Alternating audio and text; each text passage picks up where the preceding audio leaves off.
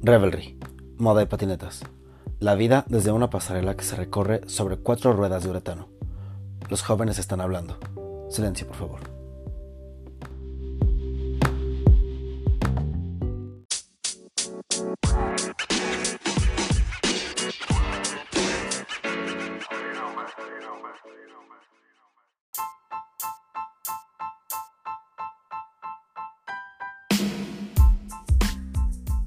Buenos días, buenas tardes y buenas noches. Bienvenidos a 10 minutos de Hype, audionotas breves y concisas sobre lanzamientos, eventos y estilo de vida. Yo soy Gerardo Cárdenas y hoy presentamos The Press Kit Edition. En este episodio especial haré mención sobre algunas cosas que llegaron a mi bandeja de entrada y que llamaron mi atención por su calidad, relevancia o incluso, como en el caso de la primera collab que mencionaré, se trata de algo tal vez no muy esperado, pero que no nos extraña que haya sucedido. Hablo de Casio G-Shock y su nueva colaboración con Super Mario Bros., la cual llega en el clásico DW5600 y que cuenta con elementos de diseño del popular videojuego de Nintendo, que, aunque puede que no sean muy estéticos, tanto G-Shock como Super Mario son iconos culturales de Japón que han acumulado bases de fanáticos que abarcan décadas y países. Por ello es un collab que no nos extraña y que tal vez ya se había tardado en ver la luz. Su precio será de 4.199 pesos y está ya a la venta en la tienda online de Casio y también en algunas tiendas y joyerías selectas del país. Hablando de lanzamientos y cosas especiales, de Macallan. La legendaria marca de whisky presenta una nueva edición limitada de nombre A Night on Earth in Scotland, la cual está inspirada en las fiestas de Año Nuevo, reflejando un colorido empaque y una exquisita combinación de notas que celebran la alegría universal de celebrar el fin de un ciclo y el inicio de 365 días llenos de esperanza. Pero, ¿qué hace tan especial a esta botella? Bueno, si nunca han tomado whisky de Macallan, es uno de los mejores whiskies que podrán probar.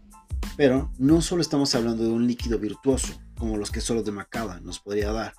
A Night on Earth in Scotland, primer lanzamiento en una serie de edición limitada, es un producto de colaboración entre la destilería y la célebre ilustradora franco-japonesa Erika Dorn, quien ha destacado a nivel global creando piezas para marcas de lujo y para las películas del director Wes Anderson, I Love Dogs y The French Dispatch. Siguiendo con temas de arte, hablemos de Art Basel de Miami, que controversial y colorido como no hay otro, nos trajo varias sorpresas y notas relevantes o raras, como la instalación en forma de cajero automático de Mischief, esta marca conocida por sus sneakers eh, conceptuales o raros, presentaron esta obra, entre comillas, que era un cajero automático que ranquea a la gente según su cuenta bancaria. El número uno, por cierto, fue el músico y productor Diplo, con un poco más de 3 millones de dólares. Igualmente, en este evento se organizó el primer Annual Ablo Skateboarding Invitational, un torneo de skateboarding hecho para honrar la memoria del fallecido Virgil Abloh, quien siempre tuvo el skateboarding muy presente en sus diseños y que recordemos, creó el primer zapato de skateboarding de lujo con Louis Vuitton de la mano del skater Lucien Clark.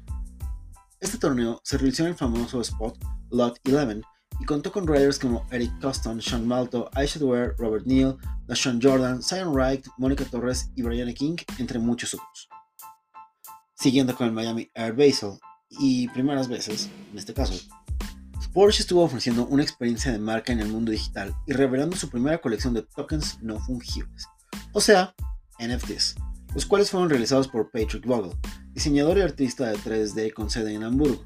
En su estudio, el arquitecto creó un lenguaje visual impresionante para diversas aplicaciones y para Porsche, para quien creó imágenes digitales centradas en el 911, pero en color.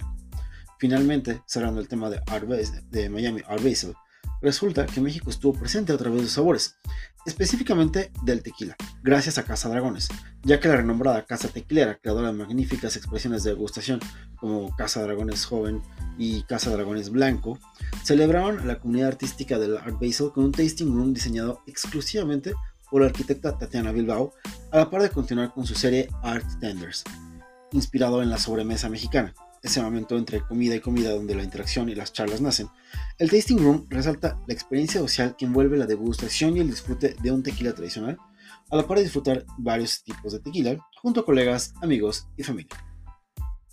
Pasamos de Miami de vuelta a Japón y de vuelta a México, ya que Vans lanza su nueva collab con W Taps, la marca de Tatsu Nishiyama, que es sinónimo de estilo y calidad y que con aires militares y casi sartoriales vuelve a brindar su toque al OG Old School LX, OG Chuka LX, OG Era LX y Own OG Half Cap LX, todos ya disponibles en México a través de Lost y algunas tiendas Vans. En noticias que importan para los entusiastas de la Fórmula 1 y específicamente de Checo Pérez, hablemos de New Era, la marca líder de, gorras deportivas y de estilo de vida. Anunció recién una alianza global de headwear con la escudería austríaca de Fórmula 1 Oracle Red Bull Racing uniendo la vanguardia, perdón, uniendo la vanguardia del deporte del motor que va más allá de los límites con la empresa puntera de gorras deportivas y estilo Si ustedes son fanáticos de la Fórmula 1, habrán visto que al finalizar, perdón, al finalizar las carreras, hoy estoy muy mal en la grabación, perdón. Al finalizar cada una de las carreras, los pilotos se quitan su casco y se colocan una gorra. Y, claro, sus relojes porque es parte de los contratos que tienen con los patrocinadores. En este caso, la gorra que Max Verstappen y Checo usaban era de Puma, que es el principal patrocinador del equipo en cuestión de calzado y los monos, que son los trajes que utilizan al manejar.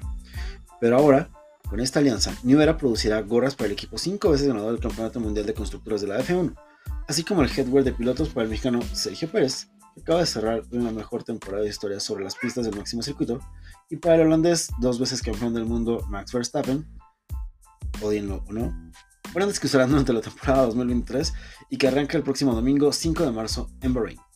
Last but not least, invitarlos a leer las notas que Viali escribió con respecto a lo que podría suceder con Adidas después de Kanye, información con respecto al collab de Sara con el colectivo coreano Other Error y finalmente, y ya para cerrar este episodio, darles las gracias a todos ustedes que nos escuchan en cualquier dispositivo móvil que tengan, Android, iPhone, iPod, su computadora, eh, su Smart TV, tablet.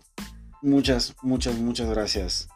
Eh, significa de verdad mucho que nos escuchen, que, que nos den play.